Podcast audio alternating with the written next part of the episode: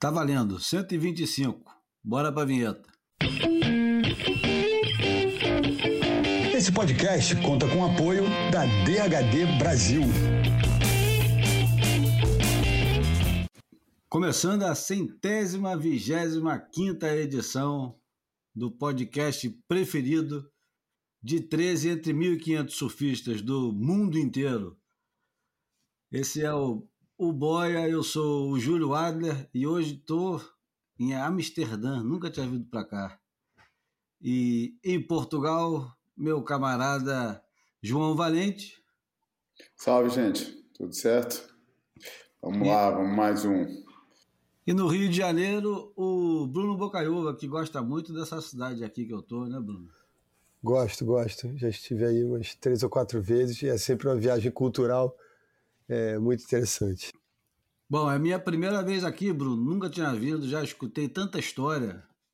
E é lógico que, porra, eu ia ser o teu primeiro amigo que veio a Amsterdã e não entrou no coffee shop. Só que eu salvei o dia hoje e entrei no coffee shop. Não apenas entrei Aí. no coffee shop, como fiz o que todo mundo que entra no coffee shop faz quando entra no coffee shop, que é... Pede um café, café né? É. Toma um café. Aí. Um, café enrolado assim. Engraçado, vem dentro de um vidrinho. é, moderno, né? Assim. Moderno. E. Cara, é um tal de Silver Super Reis, alguma coisa. Eu não sei o que, que o Jimi Hendrix tem a ver com essa parada. Eu sei que tem um Reis no, no negócio. E o Boia hoje, ele começa um pouco psicodélico, não muito. É, e, e com duas homenagens. Uma, uma que vai ser um, uma homenagem e, e, ao mesmo tempo, um obituário do querido amigo nosso, muito mais amigo do, do João, mas que eu acho também que não foi aquele cara que muita gente chamou de amigo, não. Que é o João Alexandre da PIN, que se foi de uma maneira estúpida e, e precoce demais. A gente vai falar mais dele daqui a pouco. E o outro que quase empacotou, mas não foi. A gente comentou na semana passada sobre o Renan Belira. E o Renan Belira, ele vem. É, eu lembrei do Reno porque estou em Amsterdã e de começar a falar de Purple Haze e Jimi Hendrix. Eu lembro daquela trinca barra pesada, que na verdade hoje em dia seria tudo barra limpa, que é o Dick Brewer, o Gary Lopes e o Renan Belira. Aquela famosa foto dos caras em pose de Lotus. E todo mundo sabe que por trás daquele, daquela pose ali de, de alto astral tinha um bocado de, de estímulos. Explica aí, estímulos, eu nem sei mais como é que fala. É, vamos dizer, cogumelos mágicos, né? É, Esse negócio. expansão da consciência. Isso estavam abrindo as portas da, da percepção. Enfim, o Reno parece que melhorou o quadro dele, ele saiu da coma e essa semana o Matt Walsh faz um, o, o Sender Joint em torno da, de tudo que está acontecendo com o Reno e mais um cara, a gente já comentou um pouquinho sobre a, a tragédia dos surfistas havaianos. E, eu separei aqui dois trechinhos. Não sei se o João Valente já leu, se você leu também, Bruno, o Sunday Joint. Mas eu separei dois trechinhos aqui, generosamente traduzidos pelo é, Google Translate. Um é o próprio Reno falando sobre o campeonato que ele ganhou, e o outro é o Phil Jarrett fazendo um pequeno uma pequena introdução num perfil que o, o Matt considera definitivo. Eu vou ler rápido. O, primeiro, o Renan Belira falando, escrevendo, né? Surpreendentemente, escrevendo bem. Navegando, cruising down, não é navegando, né? Mas rolando, né? Descendo pela rodovia, é, pela Cam Highway, para pegar uma nova prancha com os laminadores, estou ansioso para passar por um camboio de caminhões do exército vomitando um escapamento de diesel sujo e preto. Eu finalmente saio e obtenho uma visão cheia de rostos semiautomáticos protegidos por capacetes segurando suas semiautomáticas. O conflito no Vietnã é, é porrada. E agora parece que os militares intensificaram suas manobras de treinamento novamente. Quase diariamente, helicópteros em forma de gafanhoto voam, voam, voam amea ameaçadoramente contra os belos céus, e uma parte do sentimento rural do país morre um pouco. Uma, não é do sentimento rural, é uma parte rural, uma parte da sensação rural do país morre um pouco. Ele está se referindo ao, ao North Shore. Quando termino a passagem, fico imaginando se esses caras do exército, se eles se ressentem da liberdade que os surfistas têm. Então, de repente, percebo que agora é tudo voluntário, né? E aqui eu faço uma parte que eu acho que esse bobear está se referindo até ao, ao Jock Shooter, né? Que se voluntariou aí pro, pro Vietnã, né? No meio da maluquice. Nesse momento, um coro de assovios e gritos de lobo irrompeu enquanto as tropas aprovaram, aprovavam unanimamente uma linda garota de biquíni a caminho da praia. Isso é um belo texto, cara, do, do, do Renan Belira. E eu acho que ele está falando da, do momento anterior ao Smirnov. E agora, rapidinho também, a introdução do Phil Jarrett. Ele se veste com elegância e se comporta com o que seus amigos chamam de confiança e os seus inimigos chamam de arrogância. Em uma recente viagem ao continente, ele tinha seu cabelo preto espesso, com permanente, um penteado permanente, e agora cai em cachos em torno do seu rosto e realça seu bigode bem aparado. Ele é um pouco dandy e poderia ensinar a maioria dos surfistas uma ou duas coisas sob coordenação de cores. Ele fala baixinho e, quando não está sorrindo, parece estar carrancudo. Não há meio termo. Você hoje você ouve Renan Belira ser descrito como arrogante, indiferente e intenso. Ele é tudo isso, mas também é um ser humano caloroso e genuíno, com um senso de humor positivamente perverso e um traço de demência profundo. Enfim, esse personagem é um personagem que quase que a gente perde. Entrou na porrada, né, Bruno? O é, segundo consta, ele, ele, estaria dormindo, né? Quando, quando um, um, morador de rua como ele começou a agredir, né? Então, acho que ele já, já acordou sendo espancado e foi levado às pressas para o hospital central lá. Passou por uma cirurgia no cérebro. E eu acho que essa notícia foi dada, que ele saiu do coma, foi dada pelo sobrinho dele, né? Tem um sobrenome, é, acho que de origem, obviamente, latino, não sei se português ou espanhol, mas Aquino, né? Enfim. Pode ser, pode ser filipino, né? Ele é. tem uma pinta de filipino danado. Ah, é verdade, né? É, teve muita migração eh, das Filipinas para lá. Pô, mas a, a, o, o próprio texto dele, os dois textos muito profundos, né? Um, um, um fazendo a radio, do Phil fazendo a radiografia do, da, do personagem e, e, o personagem fazendo a radiografia do seu tempo, né? Você imagina o North Shore do final dos anos 60, como era bucólico, mas como o, o, o clima militar já né, é, quebrava com, com, esse encanto, né? E, enfim, eu acho que o, o, o Hawaii foi, foi anexado como estado muito pensando nisso, né? Primeira é, como uma, uma, base no meio do Pacífico, né? Para essas disputas geopolíticas que os Estados Unidos sempre se mete, né? O que me chama a atenção, João, é. nesse texto aí do, do próprio Reno, é essa reflexão dele, como o, o Phil Jarrett depois vai falar que é meio perversamente sacana, que ele, ele fala do, dos militares e diz que, pô, será que eles não se ressentem da liberdade que os surfistas têm? Mas aí depois ele dá uma espetada forte, né? Ah, mas eu lembrei que é voluntário, né? Então, pô, não tem como os caras se ressentir de alguma coisa que é voluntário, né?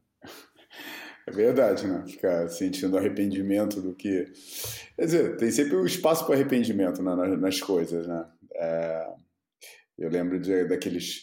Eu lembro que a gente tinha na, na, na Surf Portugal, a gente tinha uma daquele, daqueles perfis, né? Aquelas páginas de perfis é, que faz várias perguntas curtas para respostas curtas, e uma delas era é, falando de, do que, que eu me arrependo, e todo mundo ah, não me arrependo de nada, só me arrependo daquilo que não fiz e não sei o que e tal. Eu acho isso mal caô, cara. Acho que todo mundo, qualquer pessoa normal tem alguma coisa que se arrepende, alguma decisão mal tomada, alguma, algum comportamento que se tivesse a chance de passar por isso de novo, passaria.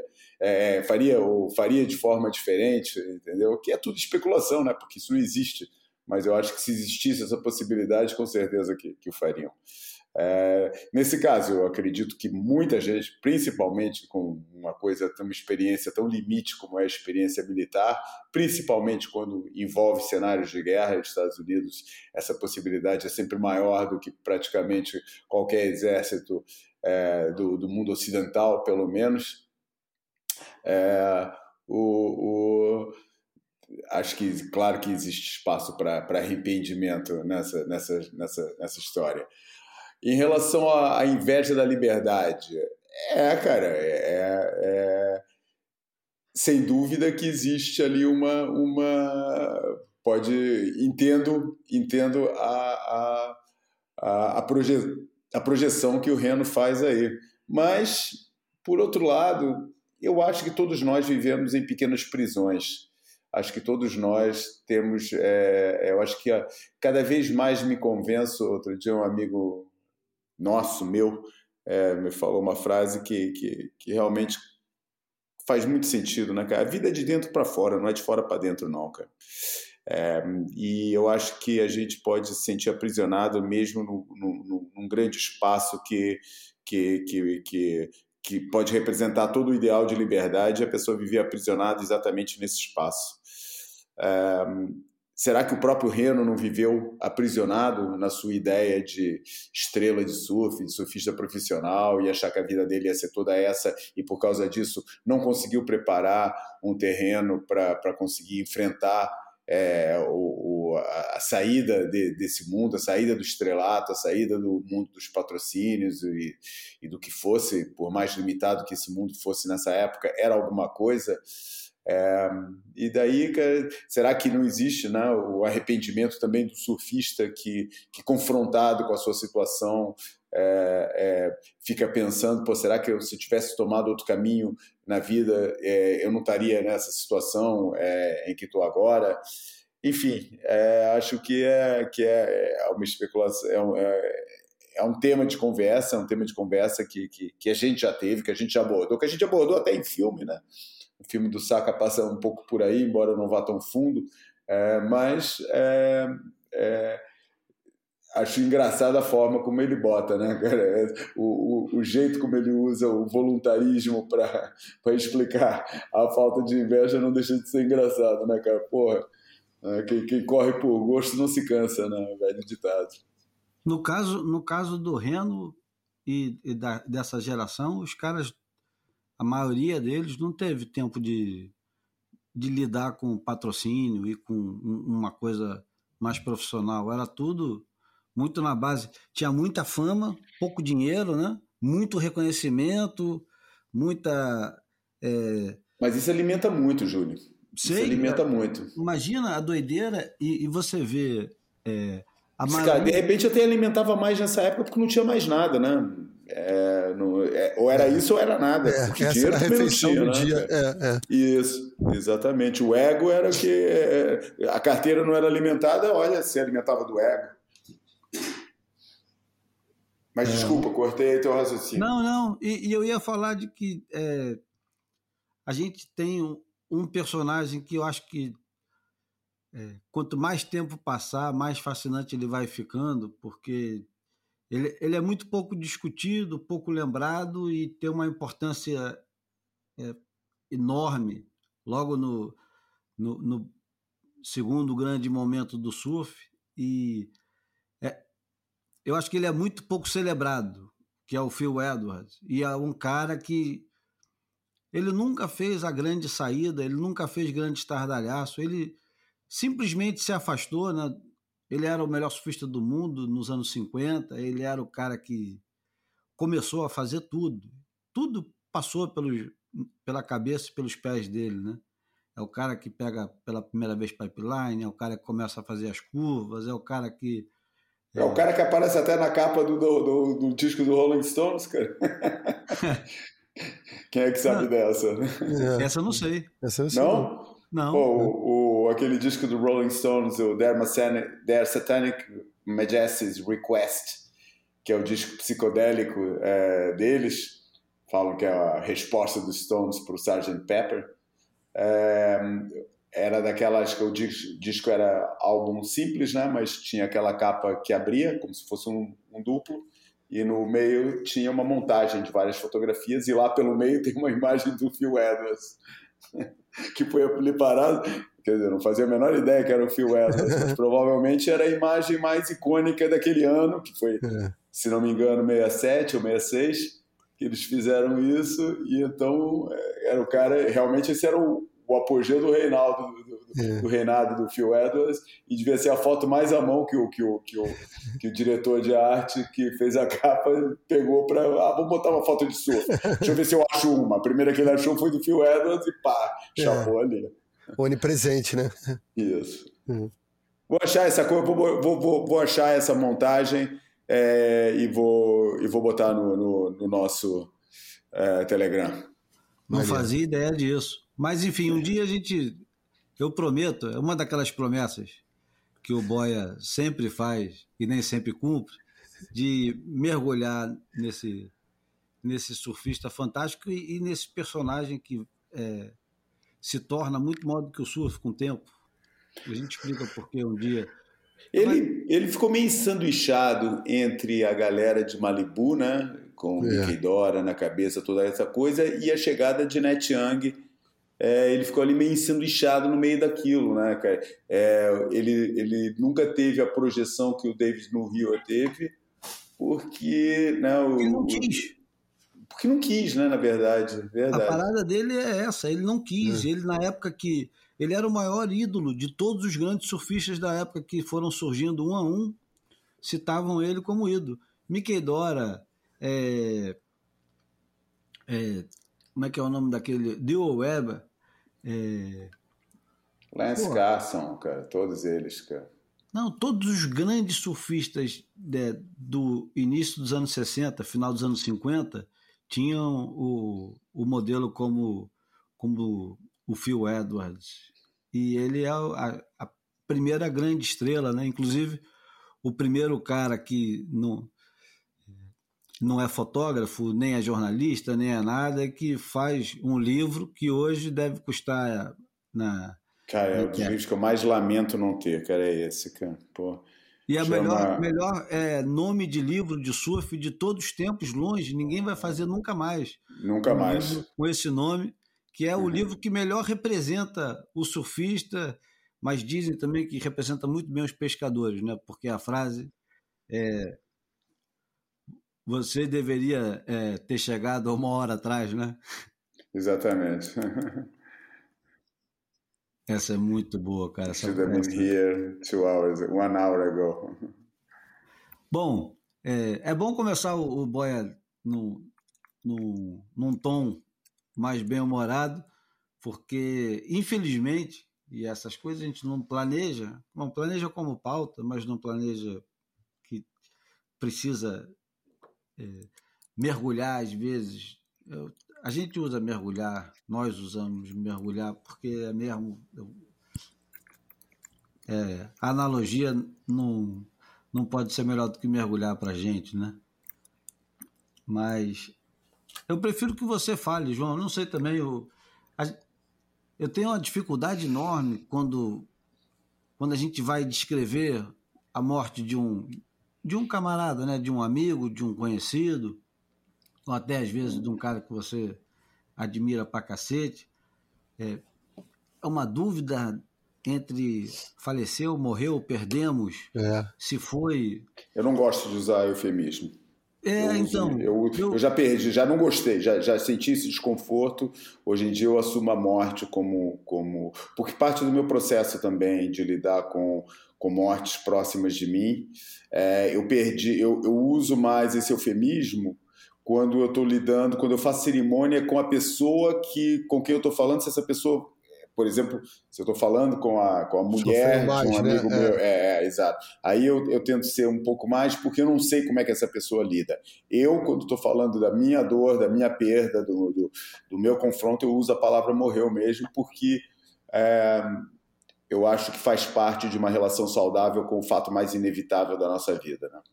Você tem que assumir o negócio e não tentar é. disfarçar. Eu acho é. que esse tipo de, de expediente é, não é saudável. É uma tentativa de, sabe, de, de, atenuar uma coisa que é bruta. Tem, é, é, sempre um ato violento, o ato da morte. É, de é, ruptura, perda, né? É, exatamente. É, é, sempre um ato violento.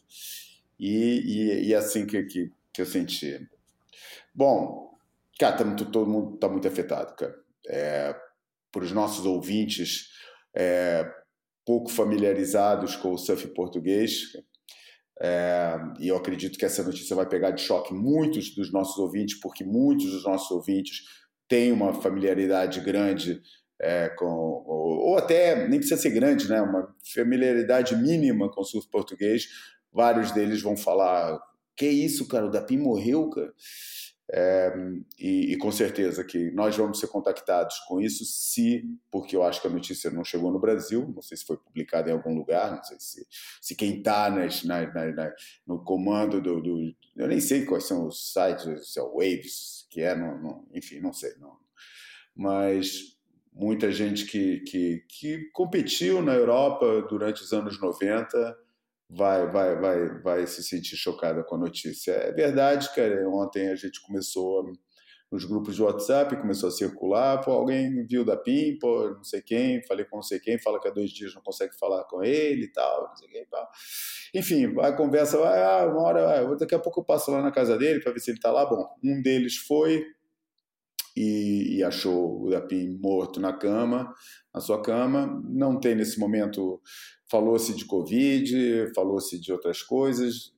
Eu me abstenho de fazer qualquer comentário, fico esperando a, a, a autópsia para ficar sabendo, porque nem me interessa comentar e nem tirar lição nenhuma, seja o que for.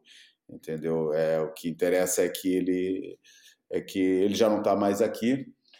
É, tem o seu lugar na história, do surf português, que é, que é eterno e é, é insubstituível e é, e é único.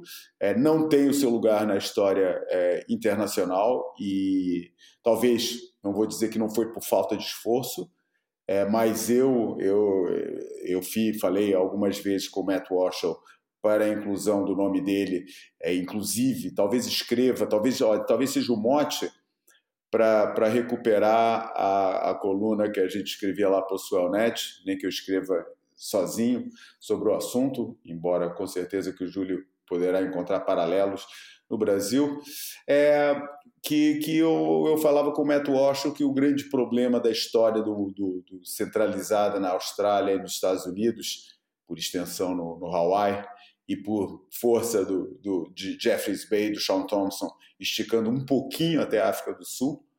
É, é, o grande problema dessa versão da história é que se prende unicamente a resultados de campeonatos para tudo que seja periférico a esses países. Porque, o, os, por exemplo, dando um nome, né, um Johnny Fane da vida, que qualquer cara que leu um pouquinho sobre, sobre o surf no, nos anos é, 60, 50 nos Estados Unidos, ouviu falar de Johnny Fane, como tantos outros, tanto na Austrália como no coisa, caras que nunca foram conhecidos por resultados de campeonatos, nem podia, porque na época os campeonatos não tinham essa importância toda, mas que tem o seu lugar na história do surf universal, vamos chamar assim, com um enorme par de, é, par de aspas em volta de universal, simplesmente porque faziam parte de uma cena que é falada. E se a cena de Malibu é falada, obviamente Johnny Fane tem que ser falado, Lance Carson tem que ser falado e vários outros é, dessa galera são falados porque estavam lá e porque faziam parte da coisa. Tube Steak, todos aqueles caras que a gente sabe. E nos anos, isso eu estou falando só de uma época. Nos anos 70 também temos vários, enfim. E esses personagens, muito raramente, muito raramente, surgem é, nos países periféricos. Se um Picuruta, obviamente, está é, hoje em dia, mas o Picuruta foi campeão mundial de longboard. entendeu? É, e eu não sei se. Eu acho que ele foi campeão mundial de longboard antes de existir o projeto da enciclopédia do surf.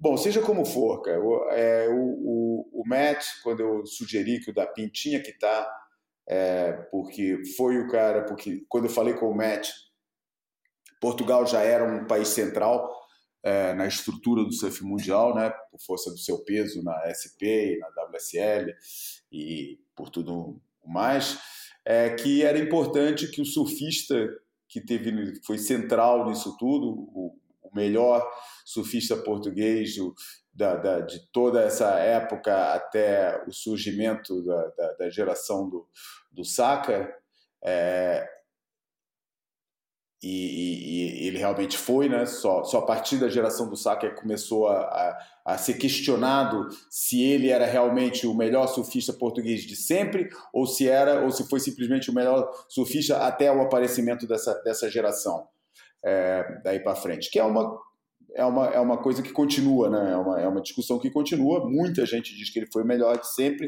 Eu prefiro dizer que ele foi o maior talento espontâneo surgido e é, aceito o argumento de que nunca teve uma, um distanciamento tão grande é, entre um surfista, o melhor surfista da sua época, e todos os outros, como a distância que o Dapin abriu para toda a sua geração. O Saka nunca teve tão distante dos seus, dos seus é, companheiros de geração quanto o Dapin teve distante do, do, dos companheiros de geração dele. A mesma coisa se aplica para o Frederico Moraes e para o Vasco Ribeiro e para o Nicolau Van Ruppel, para quem quiserem nomear. Nunca teve uma distância tão grande. Sabe? O Dapin é um negócio meio inexplicado, é um daqueles é, gênios espontâneos que, que, cara, que nasceu o negócio. Eu estou nesse momento lendo um perfil que eu tinha perdido do é, que o Sean Doherty escreveu em 2005, salvo erro, é, sobre o sobre o Quilupo e, e, e, é muito é muito por ali, entendeu? É muito por é algo um, um talento inexplicável que surge assim espontaneamente num lugar que ninguém é, esperava. E o Dapim é, foi esse caso, cara. Era era a técnica dele e a forma como ele é, olhava a onda, pensava a onda, trabalhava a prancha, era um negócio que não tinha paralelo com aquilo que se fazia, é, com aquilo que se fazia no, no na, na, na, época em Portugal e na Europa. Ô João, Eu, vou, vou, interromper um, um pouco, cara, só para para contextualizar um pouquinho para brasileiros o, o que que o que, que representa e o que, que representava o DAPIM? O DAPIM, para começar, uma das é, características. Vamos só explicar uma coisa? É, esse nome estranho aí, cara. Ele era conhecido, o nome dele era João Alexandre Almeida, mas ele ficou conhecido como DAPIM, por quê? Porque quando ele surgiu, é, ele, ele quando começou a, dar, a, a, aparecer pegando bem em Carcavelos, né, na praia de onde ele era, ele usava uma prancha que era uma pintail, né? E o pessoal não sabia pô, quem é aquele moleque pegando bem e tal, tal. E no Brasil, é, né, em Portugal, a gente chama puto, né? não usa moleque. Então, quem, quem é aquele puto da PIN? Quem é o puto da PIN? É, que tava com a PIN, né? É o puto da PIN, é o puto da PIN. Ah, o puto da PIN tá dentro d'água. Pô, ficou, da PIN. É, é, é, daí que vem.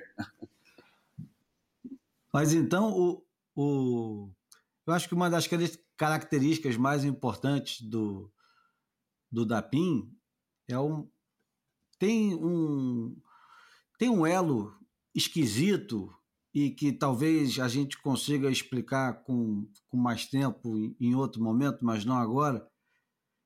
Ele, ele vem de, um, de uma linhagem de surfistas é, extraordinários por seu tempo, por seu lugar, mais ou menos na mesma linha que outros é, outros desajustados. Por exemplo, o Michael Peterson.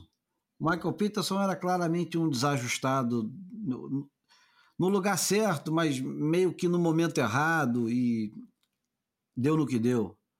O, o Cauli, no Brasil, pra cacete, eu acho que ele era esse cara que, num determinado momento, se distendeu completamente dos outros.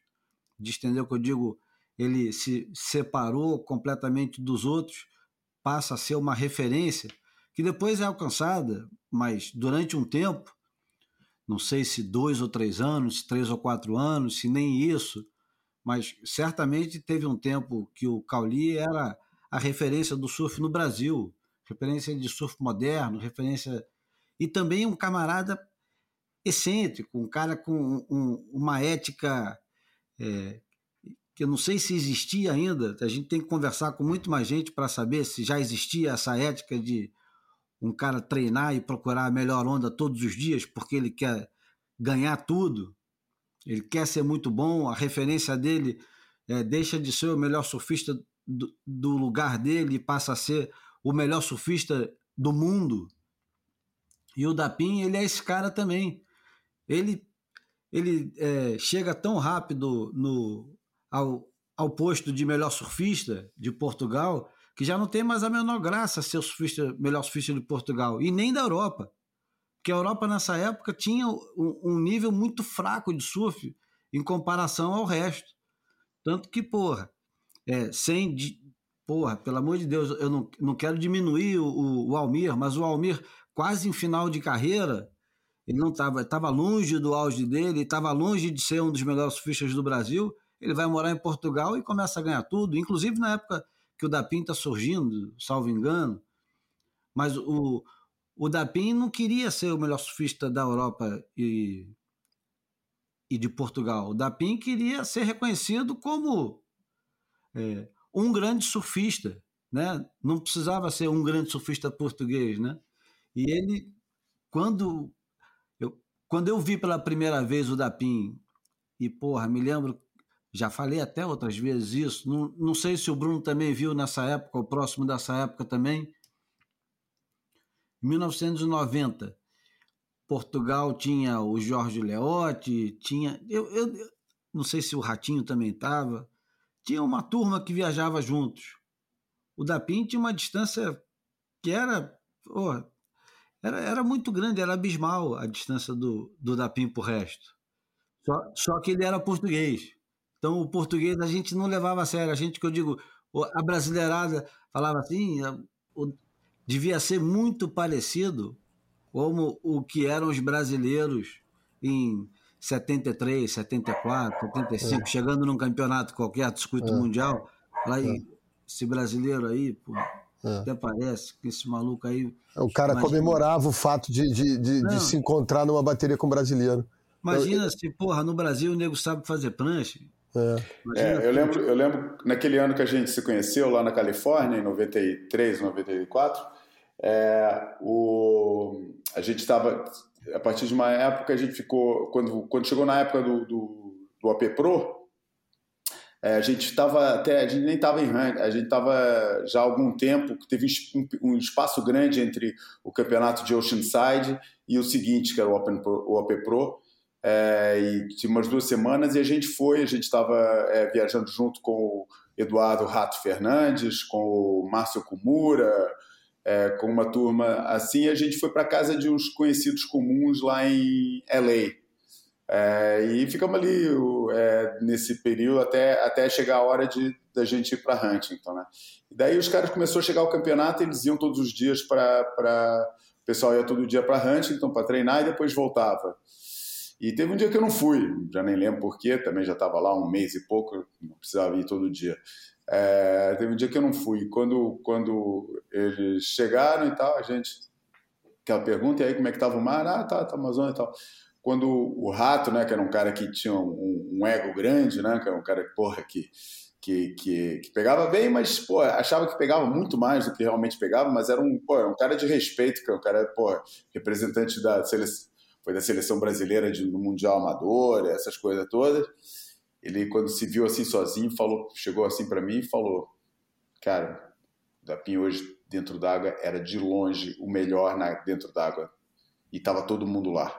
Entendeu? Eu sabia exatamente do que ele estava falando, porque o Dapim pegava muito, mas ele não pegava sempre muito, e muito menos em competição. Cara. Era uma pessoa muito frágil é, do, do ponto de vista competitivo. Uh, eu vi ele dar desmontadas assim inacreditáveis, cara. Que, que eu, e eu falava para ele, falava, cara, eu não acredito, cara, que, que, você tá assim. Nesse campeonato em Huntington mesmo, cara, pô, quando ele viu que ia pegar Estamos falando de 93. Quando ele viu que a bateria dele já passou a primeira bateria fácil, cara. Porra, então nessas ondas tipo Huntington, cara, onda gorda, cara, cara, ele voava na, na, na, com aquela base baixa de perna bem aberta, mas com a base baixa e joelho junto, cara. É, um pouco como um, como um, Alejo Muniz, cara. ele tinha uma base parecida com a do Alejo. É, e Sabe o, quem eu acho que ele lembrava um pouquinho de nada? Ele lembrava um pouquinho de nada o Michael Romels. É, olha, é, também tem um pouco esse lado, sim, é verdade. Um pouco esses, esses goofs power assim e tal.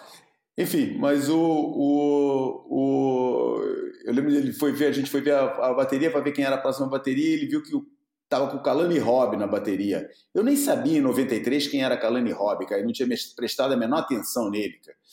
É, e, e o cara falou, cara, vou pegar o Kalani Robb. E eu ali eu vi ele falou: Puta, esse cara já perdeu a bateria, cara. E não deu outra, cara. Entrou dentro d'água, se afundou todo, não teve a menor distância. Porra.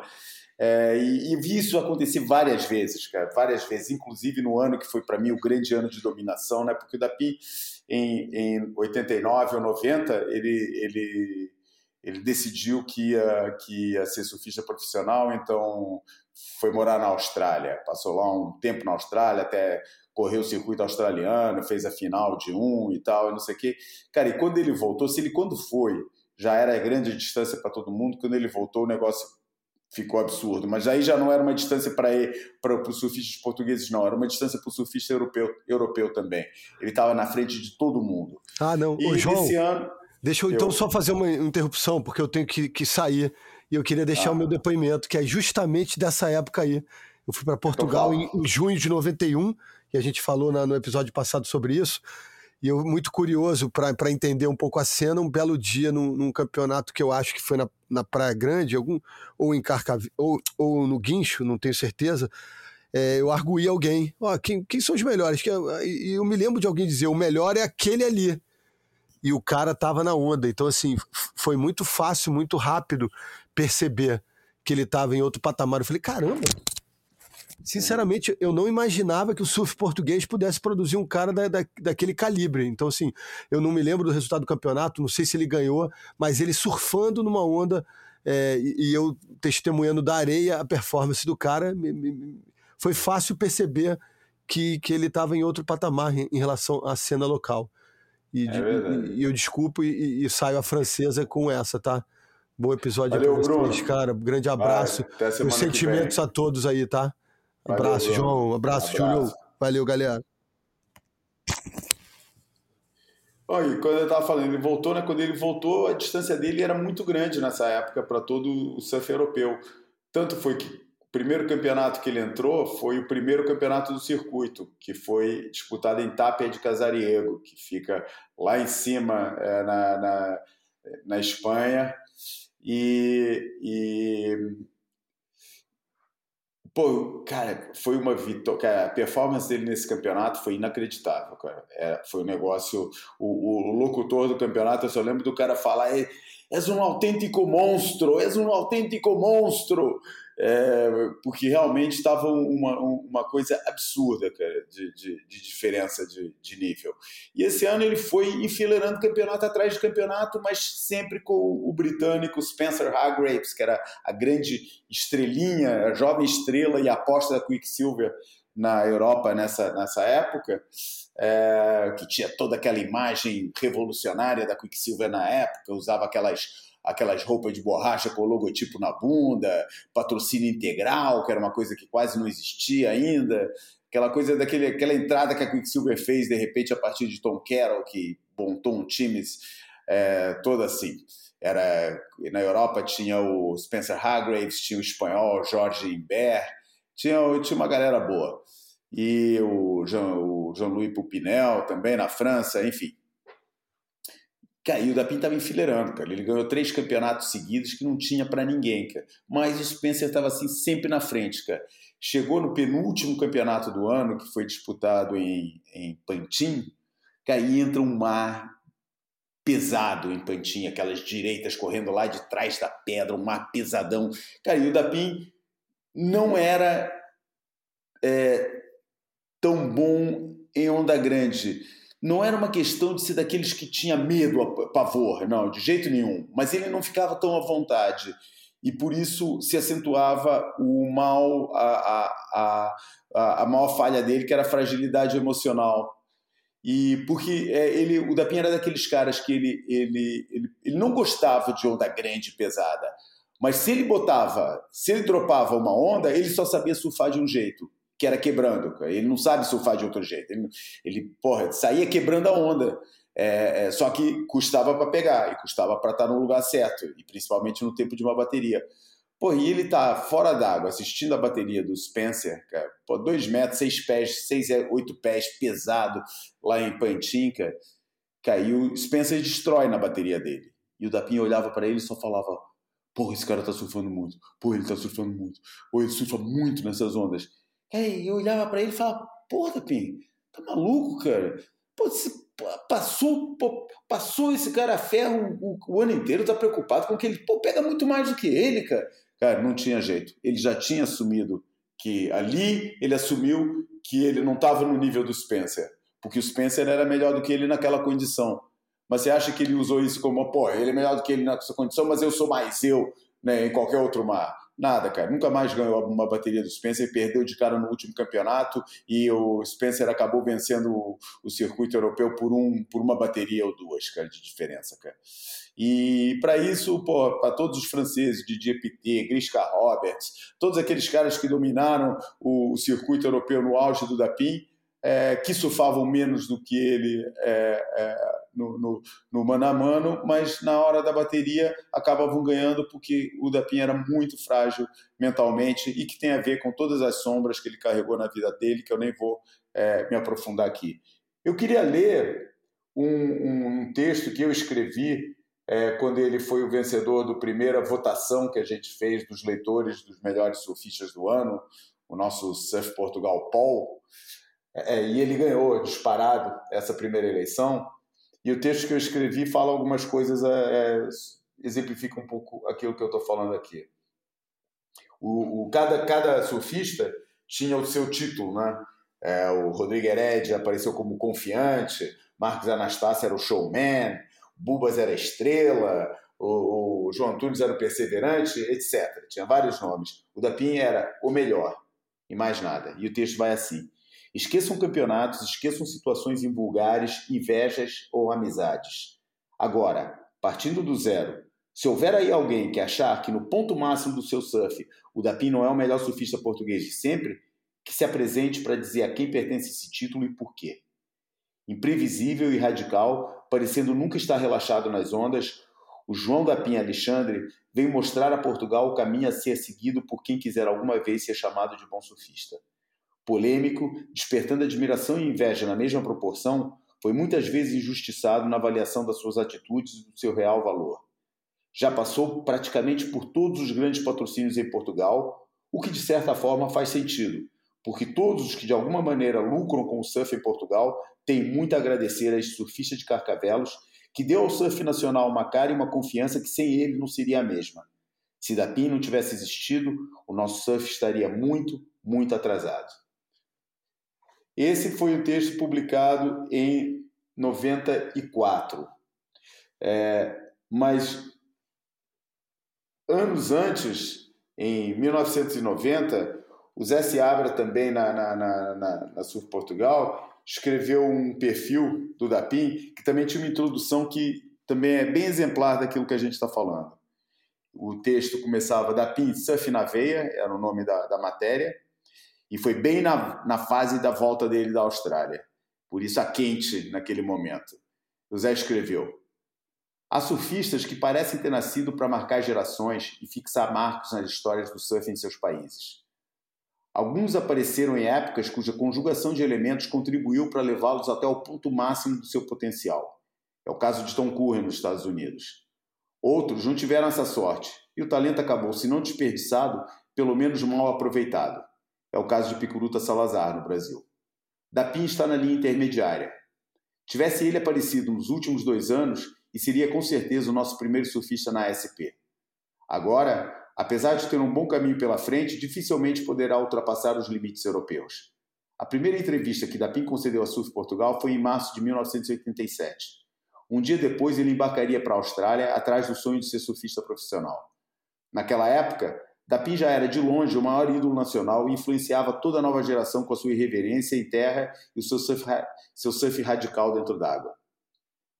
Hoje, quatro anos depois, o surf mudou. Mas Dapim adaptou-se a essas mudanças e continua incontestavelmente sendo o melhor surfista português de sempre. Dapim encontra-se atualmente na sua melhor fase. Apaixonado por uma linda menina de Lisboa e surfando melhor que nunca, Dapim pareceu estar pronto para atacar de vez o circuito europeu Pro-Am e mostrar a todos que ganhar campeonatos profissionais é uma mera questão de tempo. Mesmo que o mundo pareça distante, ele ainda vai a tempo de ter a Europa a seus pés, e isso não é pouco. Enfim, nunca chegou a ter a Europa a seus pés, a não ser naqueles momentos em que, por exemplo, num campeonato em São Sebastião, estava assistindo a sessão de treino, é, isso também em 1991, a gente estava assistindo o free surf é, na, na, no, no murinho ali da praia de na praia de. Agora estava falhando. Oi? Não, não, não era Zaros, não, era São Sebastião, é Zurzal. É o Zurzal. Ah. É, e, e tava, tava eu, tava o Grishka Roberts, tava o Spencer, tava o, o DJ PT e mais uma galera de portugueses. Cara, e de repente o Dapim começa a fazer uma coisa que a gente nem só tinha visto em filme, que era reverse, cara. Ele começa a fazer reverse em toda a espuminha que aparecia na frente, cara. A gente nunca nem tinha visto a manobra acontecer ao vivo e de repente ele começa a fazer aquilo, cara, uma atrás da outra, cara, em qualquer espuminha, cara. Em vez de é como se aparecia uma espuminha na frente, em vez de passar em floater, que na época era aquela era, era a manobra do momento, ele fazia um reverse e continuava na onda. Ficou todo mundo de boca aberta falando: de onde é que esse cara saiu? De onde é que ele está trazendo isso, cara? Pô, não fazia sentido, cara. E, e nesses momentos realmente ele tinha a Europa a seus pés mas isso nunca se materializou em, em, em formato de competição e, enfim, é, ficou ficou assim, e é, e é, isso que eu tentei argumentar com o Matt Walsh, cara. Eu, eu, falava que esses caras têm que entrar, cara. Esses caras é, têm que fazer parte da história só, universal, cara. Você, você tem como um, uma base de argumento muito boa a história do, do Lord Ted, né? Exato. Porque é, é um personagem fascinante porque tem uma história por trás que talvez seja mais importante e, e mais interessante do que a história dele como surfista, né? a história, história dele como surfista do Ted Dearhurst, que aliás estou doido para comprar o livro do Andy Martin, deve ser bom para cacete. É, e aliás a gente deve é, voltar para o Ted Dearhurst e, e falar um pouco mais. Tem muita coisa para falar do Ted Hurst, que era um cara que tinha um, um, um título de nobreza, eu, Visconde, Conde, uma coisa dessa, um título de nobreza que se não era príncipe. Era Lord, né? Em linguagem era Lord Deerhurst. Agora, qual era exatamente o título, não sei. E ele escolhe a, a vida de surfista com tudo que vinha junto, né? Surfista doidão e o cacete, porra, vai morar na Havaí, tenta, tenta a vida de, de surfista. E como é, Lord inglês foi uma figura muito excêntrica no surf e, e é sempre citado e lembrado porque ele naquele miolo dos anos 70 ele ele fez barulho é, dizem que ele comprou a, a entrada dele no filme, no Storm Riders. O Derek Hyde falou para mim que ele pagou o Jack McCoy, é, ajudou a financiar o filme, né? Vamos, não pagou para entrar. Ele ajudou a financiar o filme e veio de troco um, um pequeno perfil do Ted Hurst no, no Storm Riders, que é um clássico do surf. Enfim, o, o aliás está disponível no YouTube para quem quiser ver. Boa. Tá todinho no YouTube Storm Riders. Grande filme. Grande filme, uma das melhores aberturas de filme de surf da história. Como é que pode estar tá com a, a trilha sonora original no interro... no Não sei, não fui eu que assisti, mas a, a, fonte é segura, né? Que é o, que é o Augusto Fininho, aqui da, da Praia das Maçãs, provavelmente um dos maiores surf fans do mundo, né, É um dos mais eufóricos do mundo, certo? Mas o, o, o Dapim podia entrar assim, assim como, porra, o Dapim francês, que não sei se é o Robin, se é Fred, Fred Robin. Não, ou, é antes, não, cara. O Dapim francês é, era o, era o Thierry Domenech, né, cara? Aquele primeiro cara que fez parte da equipe da, da Quicksilver. Le que ele chamava Le Lion. É, acho que esse foi assim o primeiro grande nome do surf francês. Mas eu lembro que tinha um, um cara que surfava bonito, porra, na época. Era o Sebastião Sanjan. Sebastião Sanjan surfava bonito pra cacete. Surfava, Enfim, surfava. dá pra pensar um de cada lugar, né? E ir colocando as peças lá no, no tabuleiro de, de xadrez, que é, que é a história do surf. A gente tem que ajudar o Matt Walsh na real, né? Porque ele não tem acesso a isso tudo. E se não formos nós, nós que eu digo o, o pessoal que está à margem da história, né? brasileiros, portugueses, franceses e, sei lá, equatorianos, costarriquenhos, indonésios, se não formos nós a, a munir o, o, o Matt Walsh com essas histórias, ele não tem muito como chegar nesse negócio. Não, é, o ele falou. o Johnny Fane estava, porra, ao alcance da mão dele. Ele perguntava pro cara do lado, o cara do lado sabia que era o Johnny Fane, qual revista o cara tinha saído, quem era o fotógrafo que tinha feito. Que tinha comido a Marilyn Monroe. É. Essas histórias aí estão muito perto dele, mas as histórias que estão longe, eu acho que cabe um pouquinho. A responsabilidade é nossa, né? É. É, ele para mim falou que o Saka, é, nessa época, ele falou que o Saka era o primeiro da fila, ou não, não, foi até no segmento da entrada do Saka que eu falei com ele. Ele falou que o próximo era o Frederico Moraes. É, e falei, tudo bem, cara, sabe? É, é, tá seguindo a lógica do, do, do dos resultados competitivos, né? da, da, da, papeleta. Mas que, que aí, pô, o que eu estava discutindo ali era o conceito de entrada, né? Porque por esse lado, né, todos os, todos é fácil chegar, o difícil é chegar nos outros. Né? Aqueles que não brilharam, que foram os heróis locais sem nunca terem terem é, alcançado a, a, a, o sucesso competitivo que permitia o reconhecimento do nome deles. E quando ele, quando ele pede os nomes para que estão faltando, que não poderiam faltar, eu sempre cito os caras que ele não conhece mesmo. Não tem como o Matt Walsh conhecer o Penho se a gente não disser quem é o Penho e por que ele é importante. Tito Rosenberg, Maraca, uhum. até o Bocão. Pô, mas o Bocão não tá, cara? O Bocão. Não, o Bocão possivelmente até tá, entendeu? Mas será que tá com o, o tamanho que deveria estar? Será que o, o, a, quantas vezes a gente precisa escrever em inglês o impacto que teve o, o realce e tudo mais que o Bocão foi fazendo junto? Ele não é o principal catalisador da história, mas ele estava presente em todos os momentos. Enfim, é um daqueles caras lá, Forrest Gump, né? cara tava. Aí você tá. Você tá em Amsterdã, tá no Bulldog, cara? Tô escutando um cachorro aí, cara. Eu acho que o Bruno deixou o negócio dele ligado, cara. Ah, cara, pode crer que tem cachorro aqui é o Bruno. eu não tô no Bulldog, não, tô longe, aliás, do Bulldog. Bom. É... é... isso, cara, e fica aqui esse, esse, essa nota, sabe? O, é... Cara, depois tem muita história, né, cara? É, porque o Dapim era uma pessoa. Né, ele, como se diz aqui em Portugal, ele não jogava com o baralho todo, entendeu? Era uma pessoa desequilibrada emocionalmente. É, é uma pessoa que. que, que Altamente competitivo, né, cara? Altamente competitivo em qualquer Altamente situação, né? competitivo. Né? É, apesar dessa fragilidade é, emocional do ponto de vista competitivo, era uma pessoa extremamente analítica, daqueles que um dos melhores analistas de surf que eu conhecia, cara, que eu já escutei.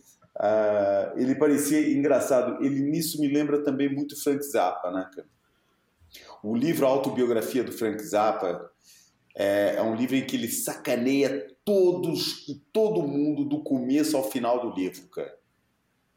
É, mas tem um, tem um capítulo, é o único capítulo sério do livro, é um que se chama All About Music, e que é a, a, relação dele com a música e, o, e, a compreensão que ele tem da música. É o único capítulo em que ele não sacaneia nada nem ninguém e assume um tom sério o livro inteiro. O Dapim era um sacana, estava sempre pronto para sacanear todo mundo, estava sempre é, de brincadeira, todo mundo tinha apelido e tal.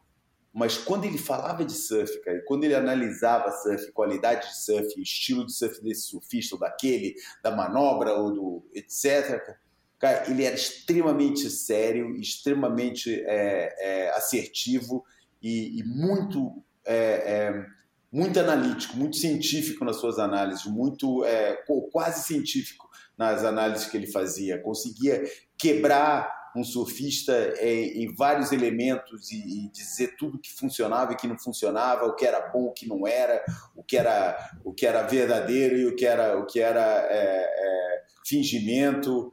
É, é, era impressionante, era, era, eram bons momentos para falar com ele, era, era pegando ele para falar de surf seriamente. E era muito crítico em relação a ele mesmo também. Muito crítico em relação a ele mesmo e detestava ser elogiado no surf dele por coisas que ele desprezava. Se ele, é, se ele saía da água sentindo que tinha surfado mal e vinha alguém falar, pô, tá pegando pra caramba, cara, ele desprezava a opinião dessa pessoa para sempre. Nunca mais ia levar a sério uma conversa com, com, com esse cara, entendeu? Sobre surf.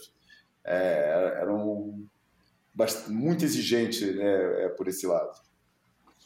Bom, o nosso último momento com ele foi nos Açores. Bateria aquele Acho que ele ganha do Derek Roy, depois perde pro Dave McCauley, mas é engraçado, ele perde pro cara. Não, cara, ele, ele, ganhou, pro, ele ganhou do Dave McCauley, cara. Ele foi o único surfista que ganhou do Dave McCauley que acabou sendo campeão. Na bateria de três, né? Na bateria de três, exatamente, foi a bateria que ele ganhou. E depois, tipicamente da PIN, né, cara? Eu conto para todo mundo essa, essa, essa, essa história, né, cara? É, a história é tua, né? Não foi, nem, não foi nem comigo, foi você que me conta, mas eu acho que exemplifica tão bem o cara que eu conto para as outras pessoas que é, pô, ele nos Açores, cara, né? Tava lá, cara, um momento. Aliás, foi engraçado, né? Porque nessa época o nosso amigo Ricardo Capristano estava fazendo um documentário sobre o Dapim, né? Que em si também tem uma história boa, né? E, e, e pô, e ele, ele já tinha o filme feito, o filme demorou bastante tempo a ser feito. É, e ele já tinha o filme praticamente feito quando surgiu esse convite para o Dapim é, participar no campeonato, e é interessante falar, né, cara, porque o, o, o, campeonato era organizado pelo Rodrigo Herédia, que foi um dos grandes rivais do Dapim na sua época. Eles nem se gostavam muito, ou principalmente o Dapim não, não, não, não, gostava muito do Rodrigo. O Dapim arrumava problema com muita gente, né, cara? Assim, era, era um bom coração gigantesco, mas era casmurro, cara, cabeça dura mesmo, cara. É, e, e, e, Pô, mas o Rodrigo, cara, pô, reconheceu, não, cara, eu tô fazendo um campeonato com os Masters, com os melhores surfistas do mundo, porra, é, é, eu vou chamar o cara que foi o melhor surfista do meu país na época desses caras. E convidou o Dapim para ser o, o, competidor. E aquilo estava preparado para ser o, um apogeu, independente do resultado que ele tivesse, sabe? Se tivesse ganho, maravilhoso, mas a interação dele com os grandes ídolos da sua época, Tom Curren, cara, pô, todo mundo que estava lá, cara, é, seria um, um, momento muito bonito para o filme de reconhecimento, né, cara? E depois foi você, né, que foi falar com ele, porque depois de ele ter perdido, né, você falou com ele e ele falou para você que ia embora e você ficou muito surpreso, né? Não foi assim, cara? É, não, você já nem lembra, cara. Eu, eu não Porque lembro. eu lembro direitinho, cara. Eu lembro direitinho, cara, porque eu achei muita cara dele, cara. Você virou para ele e falou, pô, Dapim, e aí, cara? Vai embora, cara? Eu vou, já perdi. E você falou, porra, mas, cara, fica aí, cara, pô, tá todo mundo aí, fica aí. Eu vou ficar aqui a fazer o quê?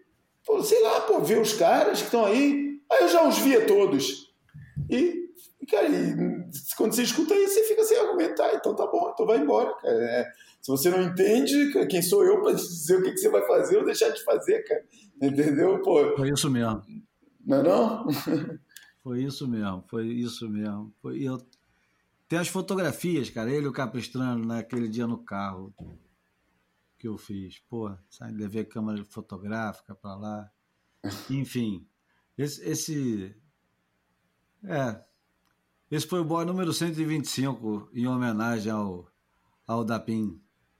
É, a gente vai revisitar, porque tem boas histórias do Dapim para ser contada por muita gente diferente. Ou se tem. E eu vou Aí pedir... no Brasil tem histórias, cara.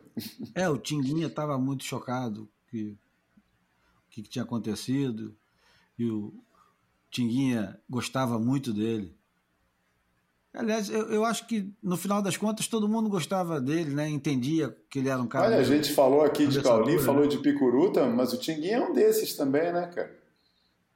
O Tinguinha é outro gênio espontâneo, né, cara? Que, Claro. que, não, que, não, que, que não chegou a cumprir o seu potencial todo, né, cara? Ficou longe de cumprir mesmo, né? Mas bem diferente, né? Porque o Tinguinha, apesar de tudo, chegou no, no, no top 44. O Tinguinha foi campeão brasileiro. é, enfim, mas, mas porra, eu acho que o Tinguinha merece um, um lugar na história do, do, do, do surf mundial que ele não tem, né, cara? Que ele não tem. Pois é. É, e eu acho que é um pouco por aí. E ele, e ele é- a- acaba sendo confundido às vezes com o Jojó. E como o Jojó teve melhores resultados, ele fica em segundo plano. É, Isso. é uma coisa meio injusta mesmo. E, é, mais uma vez, cabe apenas a nós, não a nós, Júlio e João, mas a nós brasileiros, é, alimentar a, a lenda em torno desses caras todos e entregar meio que mastigado para o Matt Walsh, para ele entender que diabos é isso, né? Ele precisa entender, o Jojó foi, foi, ninguém está tirando o mérito do Jojó, mas o Tinguia é, tinha mais elan, né? elan talvez seja uma boa palavra para o Tinguinha.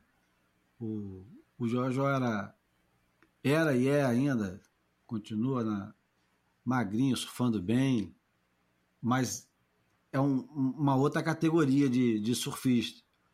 O, o Jojó, eu acho que ele nunca foi extraordinário. O Tinguinha, durante um período, ele foi extraordinário. Mas É, também. exatamente, né? Estavam mais- falando mais do Rodrigo vez. Heredia e do Dapinha, a mesma coisa, não? O Rodrigo Heredia foi campeão nacional, foi o primeiro surfista português a, a ter patrocínios fora do, do, do, do meio do surf, foi o cara que foi projetado para as revistas fora das revistas do meio, entendeu? Mas o cara era o Dapim, o surfista dos surfistas era o Dapim, não era o Rodrigo Heredia. Com todo o valor que o Rodrigo teve, que foi provavelmente o melhor tube rider português dos anos 90 até, até o surgimento do, do, do Saka, acho que foi o melhor tube rider português, cara. E, e, mas não era aquele cara, cara. Faltava o Elan, exatamente. É, E ele sabe disso, o Rodrigo sabe disso. Essas Aliás, tem deixado testemunhos muito bonitos na, na- na- aqui na- nas nossas redes, nos nossos grupos. Bom, vamos ver se semana que vem a gente traz alguns desses testemunhos para o pessoal do Boia, porque se a gente não conseguir fazer isso aqui, né, quem é que vai fazer e quando vai fazer? Então, vamos lá. Esse foi o Boia número 125. O João tem uma música para colocar de final em homenagem ao Dapim, antes da gente. Antes não, né? Depois que a gente se despedir. Qual é a música e por quê, João?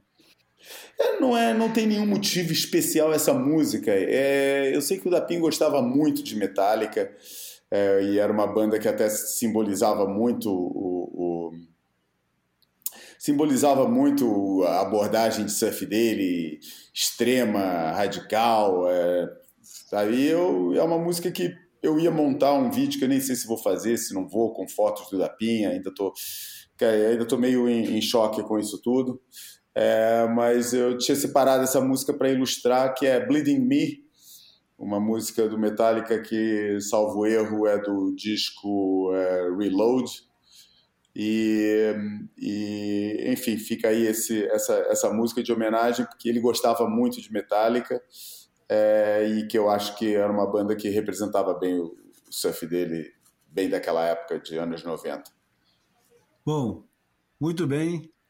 Então, esse foi o Boia número 120, 125, ainda é, gravado. Eu, eu queria pedir desculpas que na semana passada muita gente comentou que o áudio estava um pouco, o meu áudio estava um pouco baixo mas é que como eu estou editando numa plataforma diferente que eu estava habituado a editar, estou levando uma surra. Mudei do, do Premiere para o DaVinci e preciso aprender a mexer nos filtros de, de áudio para melhorar o, o, áudio de cada um e já estava tudo afinadinho no Premiere, que era o único que eu conseguia mexer para editar. E por isso peço desculpas, mas a gente está se esforçando para manter o, o, o Boia vivo, atuante e. Regular. Regular. Toda, toda terça-feira não é fácil, porque, porra, os horários não estão batendo, tanto que o Bruno teve que sair mais cedo. Deixou o cachorro dele participando do, do e, e saiu mais cedo mas eu, eu, eu, não queria deixar de pedir desculpas por isso. E, e uma coisa que eu não preciso pedir desculpas, mas eu vou só comentar: a gente não está acompanhando os campeonatos como deveria acompanhar. Eu não estou acompanhando literalmente, o Bruno também por motivos pessoais.